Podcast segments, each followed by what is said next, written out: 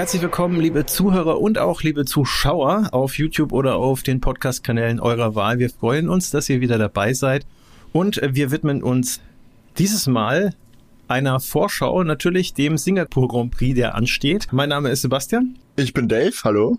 Wir freuen uns schon extrem auf äh, den anstehenden Grand Prix am Wochenende, denn äh, Singapur ist bekannt dafür, einfach wirklich viel, viel Spaß zu machen. Und zwar nicht einfach nur vom Zuschauen. Ähm, es ist der erste Grand Prix überhaupt, also historisch gesehen, der unter Flutlichtbedingungen stattfand und natürlich auch dieses Wochenende wird es wieder so sein, sondern er hat auch noch ganz, ganz viel anderes zu bieten. Zum Beispiel extreme Anforderungen für die Piloten. Es ist ja in Singapur, ich war oh, da ja. selber mal, ist jetzt auch schon vier Jahre her. Unfassbar schwül, unfassbar heiß. Die Kameraden, die da im Kreis fahren, die verlieren teilweise drei uh. Kilogramm an Körpergewicht, einfach weil sie es ausschwitzen, ja.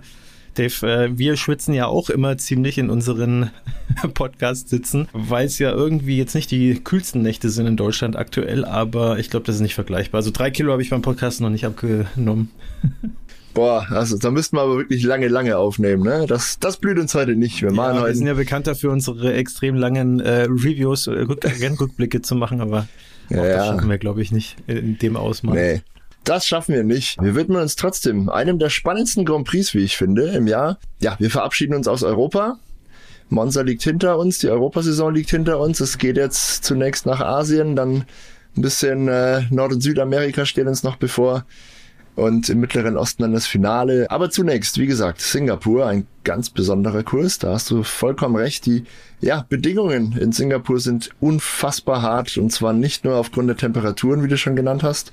Es ist natürlich ein Stadtkurs.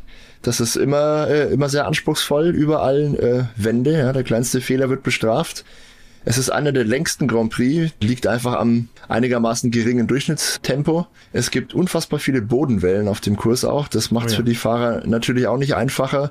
Und on top kommt, ja, die Kollegen fahren da im Kreis und zwar zu ganz ungewöhnlichen Uhrzeiten, damit es für uns Europäer nämlich halbwegs in, in einer ja, nachverfolgbaren Zeitzone bleibt sind die Sessions vor Ort dann irgendwie ja teilweise irgendwie um drei, vier Uhr morgens und der ganze Formel 1 Tross, also Fahrer, Mechaniker, Teamchefs und so weiter, die versuchen im europäischen äh, Tagesrhythmus zu bleiben. Sprich, die bleiben wirklich da bis 4, 5, 6 Uhr morgens wach, legen sich dann schlafen zu einer Uhrzeit, wo es in Europa dann abends wäre und versuchen da dem Jetlag irgendwie ein Schnippchen zu schlagen. Ja, all das zusammen macht es natürlich unfassbar anspruchsvoll, da Rennen zu fahren. Manchmal regnet es auch noch, äh, das droht jetzt, glaube ich, am kommenden Wochenende nicht, nicht auch noch, aber ja, es ist einfach eine richtige Tortur. Wenn es regnen würde, dann doch. Wäre nicht Aber das erste um Mal. Euch mal äh, so ein bisschen Eindruck zu geben, liebe Zuschauer und Zuhörer. Wir sind ja, wie Dave schon gesagt hat, eigentlich äh, dadurch gesegnet, dass das Ganze zu unserer Zeit äh, ganz gewohnt abläuft. Also das Rennen um 14 Uhr, das Qualifying am äh, äh Saturday, am Samstag, 15 Uhr. Und äh, bei denen aber ist es 20 Uhr, wenn das Rennen beginnt und äh, 21 Uhr, wenn das Qualifying beginnt. Also es ist dann schon auch für so Hochleistungssportler ähm, nicht ganz einfach, ne? Weil die, ja. deren Körper, die sind ja sozusagen ständig am Limit, ja. Also die trainieren ja auch ganz anders, als wie wir es jetzt machen würden, wenn wir ins Fitnessstudio gehen oder mal eine Runde joggen. Also oh Gott, das da ist lange her, ey. die sind zwar schon etwas äh, austrainierter, als wir das sind, ähm, aber äh, dementsprechend ist das für die natürlich auch nicht so leicht. Und wenn die dann so aus dem Schlafrhythmus kommen, das wirkt sich dann schon ein bisschen stärker nochmal aus. Ansonsten, vielleicht, wenn ich darf, würde ich auch noch mal ganz kurz sagen, äh, warum ich Singapur an sich cool finde. Also es ist ja auch eine total. Natürlich darfst du, erzähl. Amüsier uns mit Details, Sebastian. ähm, also ich meine, jeder kennt ja wahrscheinlich dieses Riesenrad, das man da äh, an der Seite sieht. Also ist ja auch so ein bisschen so ein, wie soll ich sagen, so ein Hinweis darauf, dass es in Singapur auch abseits des Formel 1 Zirkus ganz lustig sein kann. Also es ist wirklich viel zu erleben. Es ist ein Stadtstaat, es ist wirklich klein. Also für die es nicht, die es nicht wissen, es ist wirklich wie so eine, wie so eine Stadt eigentlich. Ja, es ist zwar ein, ein Land offiziell, aber es ist, es ist eigentlich eher, fühlt sich an wie eine, wie eine Großstadt halt einfach. Alles sehr kondensiert, ja, auf engstem Raum. So wie der Vatikan, nur in anders. nur in bunt. Ja, so ungefähr, ja. Aber wirklich äh, viele tolle Restaurants, Bars und ähm, es, es clashen auch so ein bisschen Kulturen. Also es sind viele, äh, also viele chinesischsprachige Leute da, ganz viele Inder. Es gibt da so einen äh, Stadtteil, der ist Little India, da war ich dann auch. Also es fühlt man sich, war selber noch nicht in Indien, aber fühlt man sich auch so ein bisschen. Ähm, also viel authentischer wird's glaube ich, nicht mehr, außer wenn man wirklich nach Indien geht. Also wirklich äh, vieles da, auch äh, viele Leute von den Philippinen, von Thailand. Wirklich super interessant wirklich super heiß, wie gesagt. Auch eigentlich das ganze Jahr über. Dementsprechend, also wer Lust auf ein Abenteuer hat, der kann da gerne mal sich damit beschäftigen. Die Tickets sind auch gar nicht so teuer, was dann richtig reinhaut. Also auch der Flug ist nicht so teuer, verglichen mit vielen anderen Destinationen, äh, auch im Formel 1 Zirkus. Aber was halt richtig reinhaut, äh, sind die Hotelkosten. Also die sind tatsächlich nicht ohne. Äh, und Singapur selber ist auch nicht gerade billig. Vielleicht noch als letzten Exkurs, äh, die haben zum Beispiel eine Luxussteuer, das ist jetzt für uns erstmal egal, äh, wenn wir da nicht wohnen wollen, aber für Autos zahlst du, glaube ich, das Doppelte wie hier und für so Sachen wie Fernseher mhm. und so auch. Also ich bin echt aus allen Wolken gefallen, wie ich mal in Singapur unterwegs war und dann durch die Mall geschlendert bin. Nicht schlecht, nicht schlecht. Kulinarisch ist auch ganz äh, abenteuerlich. Hat ein Kumpel von mir auch erzählt, der reist gerne durch Asien und war natürlich auch in Singapur und schwärmt immer von der Küche. Also Jetzt habe ich, ja, jetzt hab ich, jetzt hab ich Hunger vor allem, verdammt. ja. Gut, aber hey, wir haben ein Rennen, ein Rennen vor der Brust und äh, auch dieses Wochenende stehen ein paar ja, spannende Veränderungen an. Zunächst, äh, der Kurs an sich wurde verändert. Ja, gutes ähm, Es wurden Kurven entfernt, vier Kurven sogar. Also eine rechts-links, links-rechts Passage wurde entfernt. Das ist jetzt eine Gerade. Dadurch wird der Kurs natürlich ein bisschen schneller, ein bisschen kürzer. Ironischerweise ist es ähm, exakt die Passage, wo damals beim ersten Singapur Grand Prix 2008 Nelson Piquet Jr. diesen absichtlichen mhm. Unfall hatte, der dann zu diesem Skandal geführt hat. Äh, da könnten wir auch eine eigene Podcast-Folge zu machen, ja, glaube ich. Ist ja immer also noch am Laufen. Ne? Ganz, ganz heißer Skandal. Felipe Massa noch so ein bisschen am Klagen ja. ist. Ja. ja, ja, genau, genau. Das ist jetzt eigentlich wieder ein bisschen aktuell, das Thema, ja. Ah, ganz, ganz schlimm, sowas. Aber ich glaube, es ist eine ganz. Rede ich gar nicht gerne drüber. Nee, das lassen wir auch bleiben. Ich glaube also auch. Nur ein ja. Wort noch.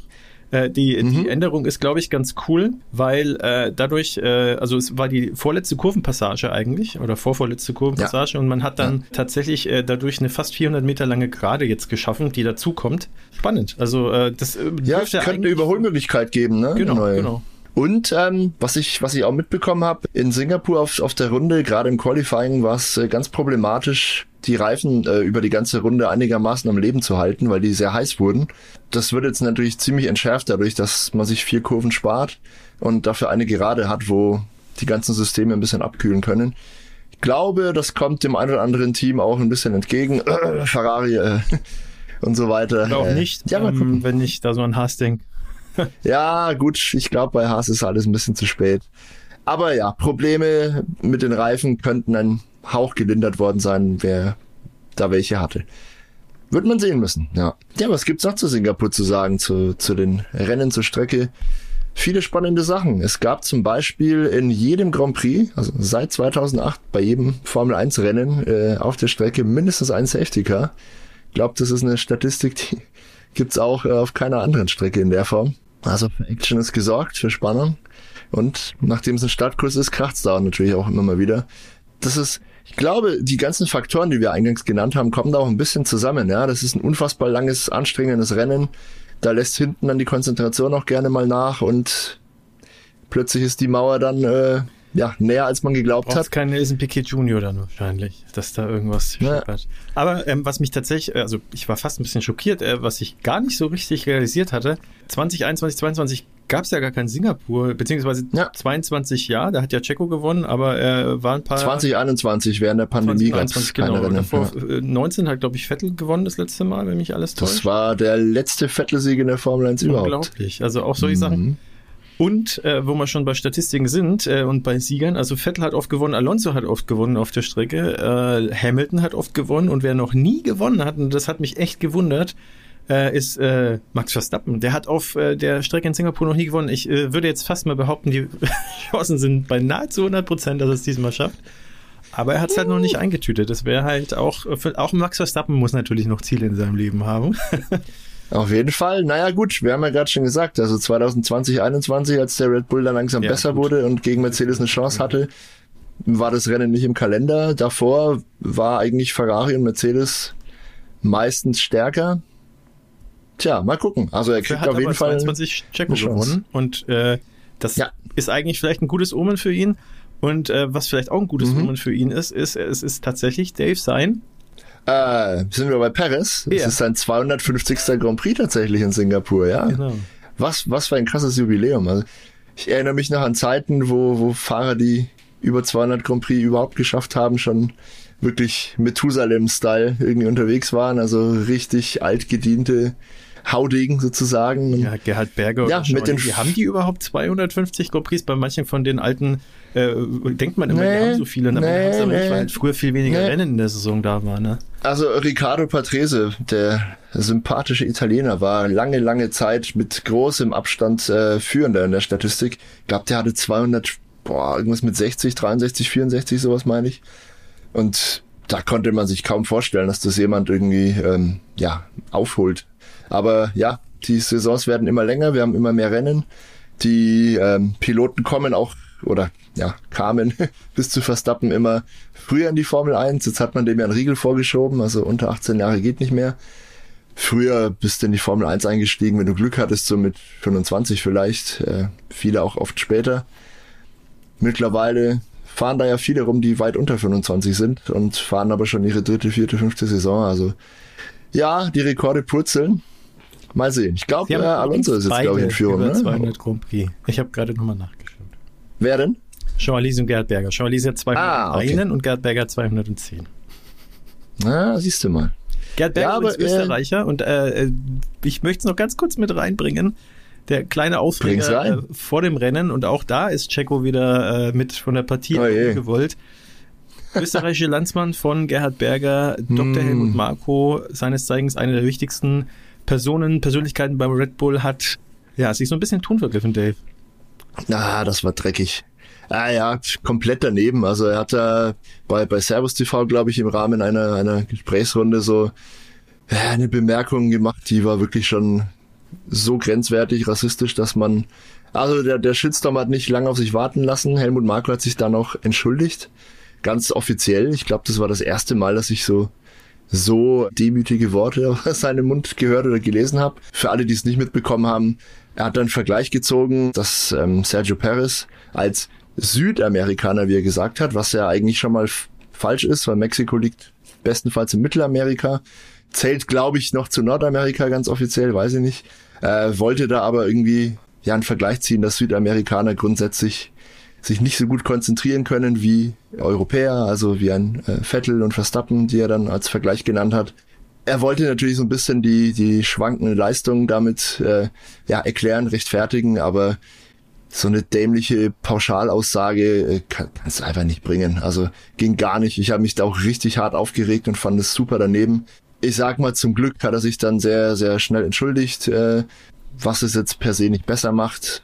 Naja, also weiß nicht, wie, wie siehst du es? Ich, ich fand es richtig ja, ich, übel. Also, ja, hat sich äh, entschuldigt. Ich habe da auch nochmal äh, auf die Kommentare teilweise auch auf Instagram geschaut, also bei diversen Posts mhm. haben sich da natürlich dann auch, also ich, ich, es gab eine, eine, eine spanische Übersetzung, ne, weil natürlich viele mexikanische Fans sich da mhm. natürlich auch informieren wollten, was ist da jetzt passiert und ähm, äh, da mhm. haben viele ja schon Kritik geäußert. Also es war jetzt nicht der totale Shitstorm, aber es hat denen natürlich nicht gefallen und äh, waren dann natürlich irgendwie so unterstützend für Perez unterwegs. So sehe ich es eigentlich auch. Also ähm, es ist eine sehr blöde Bemerkung gewesen. Zum Glück hat er sich sehr schnell entschuldigt. Ist auch selbstverständlich, finde ich, dass er das tut oder äh, sollte er selbstverständlicherweise tun. Er ist halt auch, muss ich sagen, jetzt glaube ich schon etwas über 80, ich glaube 82 ist er, 81, bin mir nicht ganz sicher, soll jetzt nicht ja. entschuldigen. Ähm, das entschuldigt überhaupt nichts leider. Äh, also was ich sagen will, äh, die Generation, die ist manchmal so ein bisschen flapsiger in Anführungsstrichen mit der mm, Wortwahl, was mm, äh, es nicht okay macht, ja.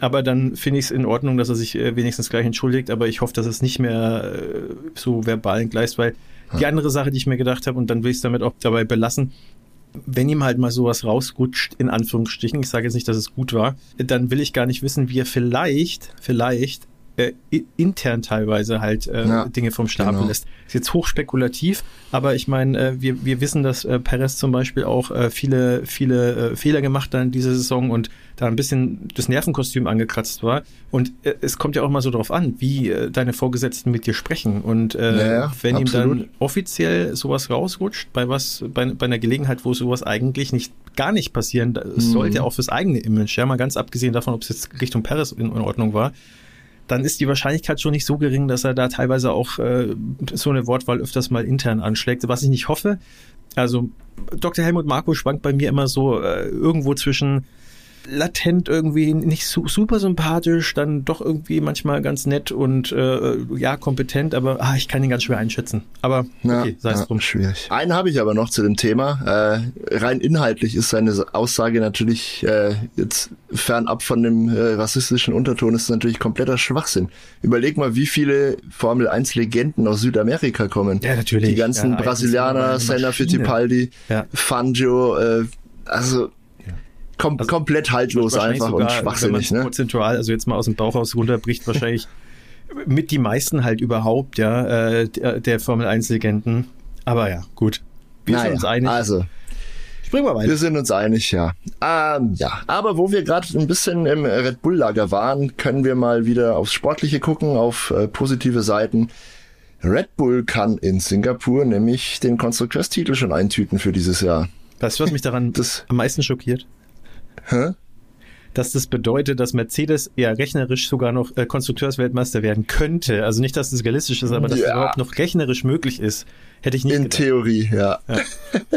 Ja, es gibt, äh, es gibt zwei mögliche Konstellationen, wie das klappt. Ähm, für beide Konstellationen ist ein Red Bull Doppelsieg nötig. Ist jetzt nicht so unwahrscheinlich. Und Mercedes dürfte nicht punkten.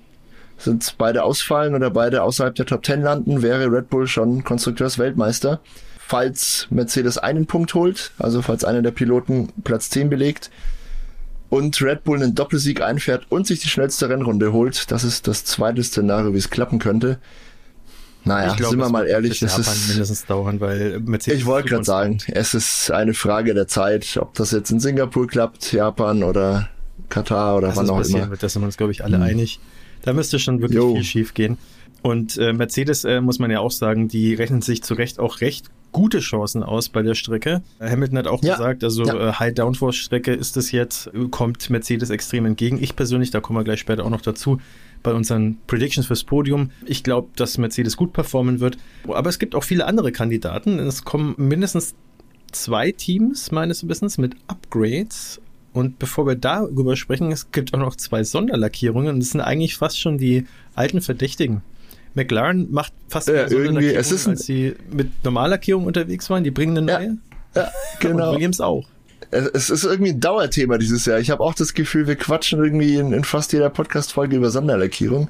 Finde es aber irgendwie auch geil. Und an, angesichts unserer jüngsten Umfrage zu dem Thema, ich glaube, auch unsere Community steigt da ziemlich drauf ein. Also für alle, die es nicht wissen, wir machen auf Instagram immer jeden Tag eine Daily News, jeden Werktag und starten auch zu dem jeweils aktuellen Thema auch entsprechend eine, eine kleine Community-Umfrage.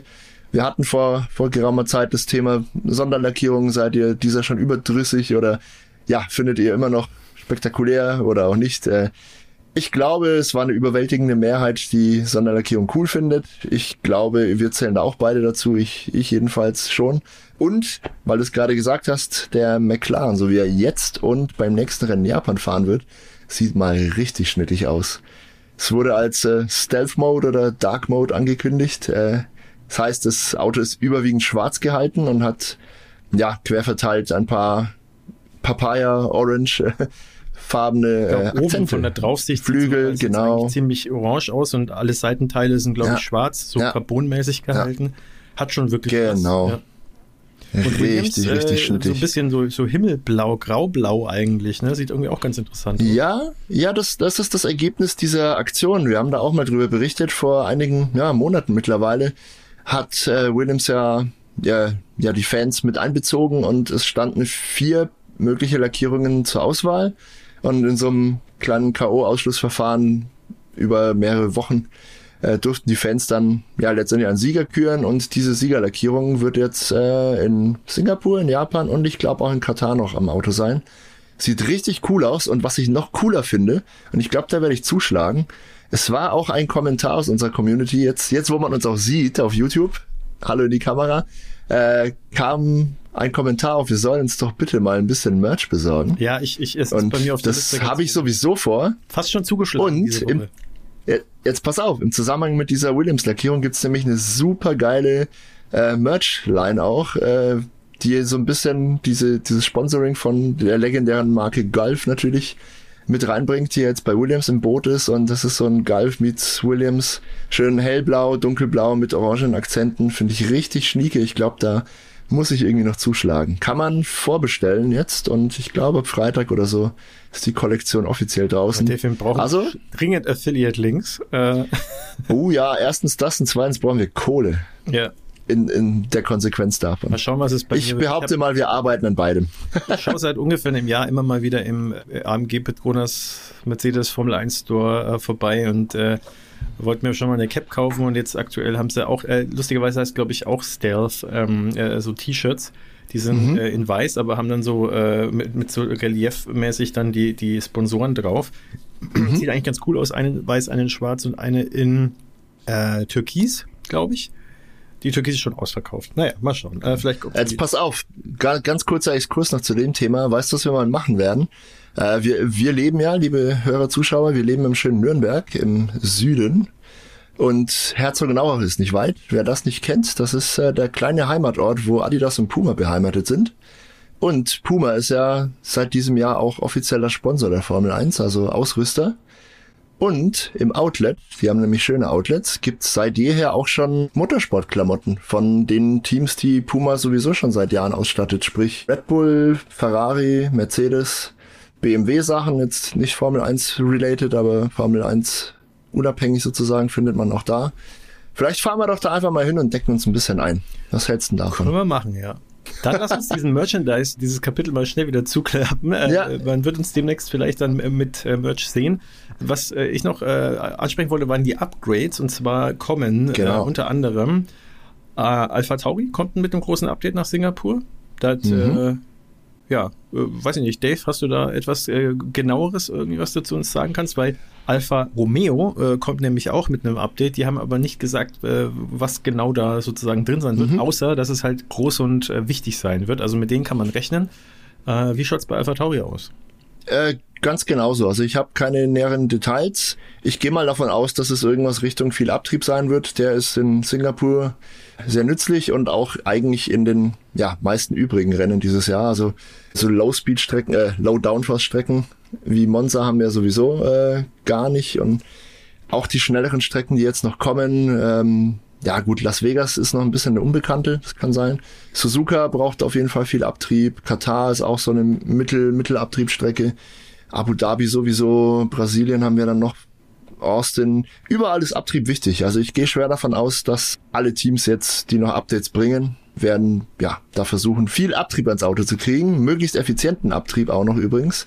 Das äh, hört man aus der Ecke von Aston Martin, dass es ihr Hauptziel ist, dieses Jahr noch den Abtrieb, der am Auto ist, möglichst effizient zu machen, damit äh, man auf Geraden nicht zu viel ein, zu viel Geschwindigkeit einbüßt, selbst wenn man viel Flügel fährt und so weiter. Der Kompromiss ist halt wie immer das Ziel. Mal gucken, wem der Kompromiss in Singapur am besten gelingt. Ja, Genau, und äh, letztes Wort, bevor wir zu den Predictions gehen. Äh, tatsächlich äh, ist es bei äh, Aston Martin jetzt vor dem Singapur Grand Prix als Marschroute oder als Ziel ausgegeben worden für den Rest des Jahres, den Konstrukteursplatz Nummer zwei in der Weltmeisterschaft zu sichern. Also das ist gar nicht so, wie soll ich sagen, gar nicht mal so unambitioniert. Also vor allem, weil jetzt gerade sehr ambitioniert. Sie sein sind dann, ja, ja, Ferrari ist ja an Aston Martin vorbeigezogen, also die sind momentan der Vierter, wenn ich Mercedes richtig ist ja auch äh, noch ein liege. bisschen Ne? weiter vorne, also ähm, wird sportlich. Aber das hat zumindest mal der Performance Director Tom McCullough äh, gesagt. Ja, sein Wort Mhm, in das Rennen Gottes Ohren und äh, ja, Ja, sein Wort in, in Lance Strolls Ohren vor allem, weil ich glaube, der muss da am meisten äh, die ein oder andere Schippe drauflegen und auch mal seinen Beitrag zum Teamkonto leisten. siehst du also bei in den Top 3? Äh, in Singapur? Nee, auf keinen Fall. auf keinen Fall. Wenn, dann seinen Teamkollegen vielleicht, aber ich glaube, wir kommen jetzt äh, zu dieser, zu diesem Teil der Show, wo wir uns langsam mal dran wagen müssen, ein Podium vorherzusagen, nicht wahr? Sprich, ich muss mir jetzt mal Gedanken drüber machen. Das habe ich noch nicht getan. Soll ich dann erstmal? Vielleicht möchtest, ja, genau, vielleicht möchtest du ja anfangen, dann habe ich noch ein bisschen Bedenkzeit. Also ich arbeite mich mal von Platz 1 nach hinten vor. Äh, oder nach hinten zurück, muss ich eigentlich eher sagen. Und zwar ähm, denke ich, dass Ja. Max Verstappen sich nicht nehmen lassen wird, äh, diesen Makel, muss man es ja fast schon nennen, in seiner sonst äh, blütenweißen Weste noch äh, Ja. auszumerzen und äh, sich Okay. seinen ersten Sieg holt in Singapur. Ist eigentlich auch schon lange überfällig. Ähm, dementsprechend glaube ich, äh, er wird ein relativ, äh, ja, vielleicht kein Grand Slam, aber ein ziemlich überzeugendes Wochenende wieder hinlegen. Erster Platz an ihn. Dann, äh, weil Checo ja auch äh, letztes Jahr gewonnen hat, glaube ich, der wird wieder zu fast kompletter Altersstärke auflaufen. Äh, vielleicht dieses Mal auch im Qualifying wieder ein bisschen besser unterwegs sein. Mhm. Dementsprechend glaube ich eher Platz zwei für ihn. Und dann glaube ich aber, weil äh, Mercedes ja schon wirklich mit Ausnahme von Monza echt aufsteigende Form gezeigt hat in den letzten Rennen und wirklich konkurrenzfähig war, es jetzt eine Highdown-Vorstrecke ist, glaube ich, dass Hamilton auf dem dritten Platz landen wird. Das wäre so meine Prediction. Wie schaut es bei dir aus? Ja, das klingt doch sehr nachvollziehbar auf jeden Fall. Ähm, ich überlege gerade, was noch passieren könnte. Ich, ich rechne auf jeden Fall damit, dass Alpine wieder ganz gut dabei ist. Die haben ein relativ starkes Auto, wenn es darum geht, ja, mit viel Abtrieb zu fahren. Auch beide Piloten, finde ich, sind relativ stark auf Stadtkursen unterwegs. Also Ocon zum Beispiel Monaco auf dem Podium, wenn wir uns erinnern. Aber ich glaube nicht, dass da einer von den beiden aufs Podium fährt. Ich rechne auch mit McLaren. Der ist mit viel Abtrieb gut unterwegs. Allerdings in, langsamen Kurven waren sie noch einigermaßen schwach dieses Jahr. Müsste man gucken, wie, inwiefern sie da vielleicht die, die Mängel ein bisschen beseitigt haben. Wird wahrscheinlich also doch auf die üblichen Verdächtigen hinauslaufen. Jetzt ist halt die Frage, was passiert? Wir rechnen ja mit einem Safety Car. Bisher hundertprozentige Quote.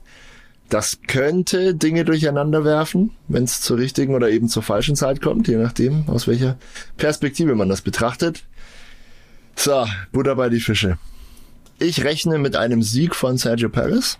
Auf Platz zwei landet Fernando Alonso, behaupte ich.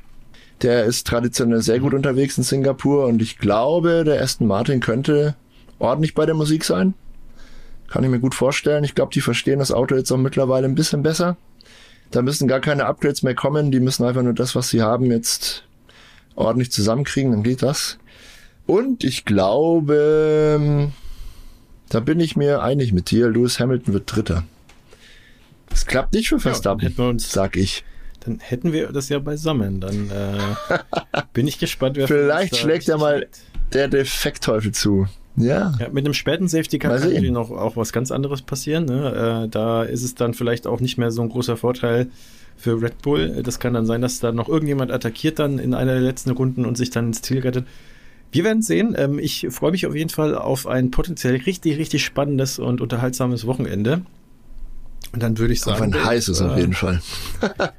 viel Spaß, liebe Zuschauer, Deckel drauf. Zuhörer. Sehr gut. Vielen Dank fürs Lauschen. So ist es. Wir hören uns nächste Woche bei Rückblick auf einen hoffentlich sehr spannenden Singapur Grand Prix. Bis dann, macht's gut. Ein schönes Rennen euch allen. Ciao.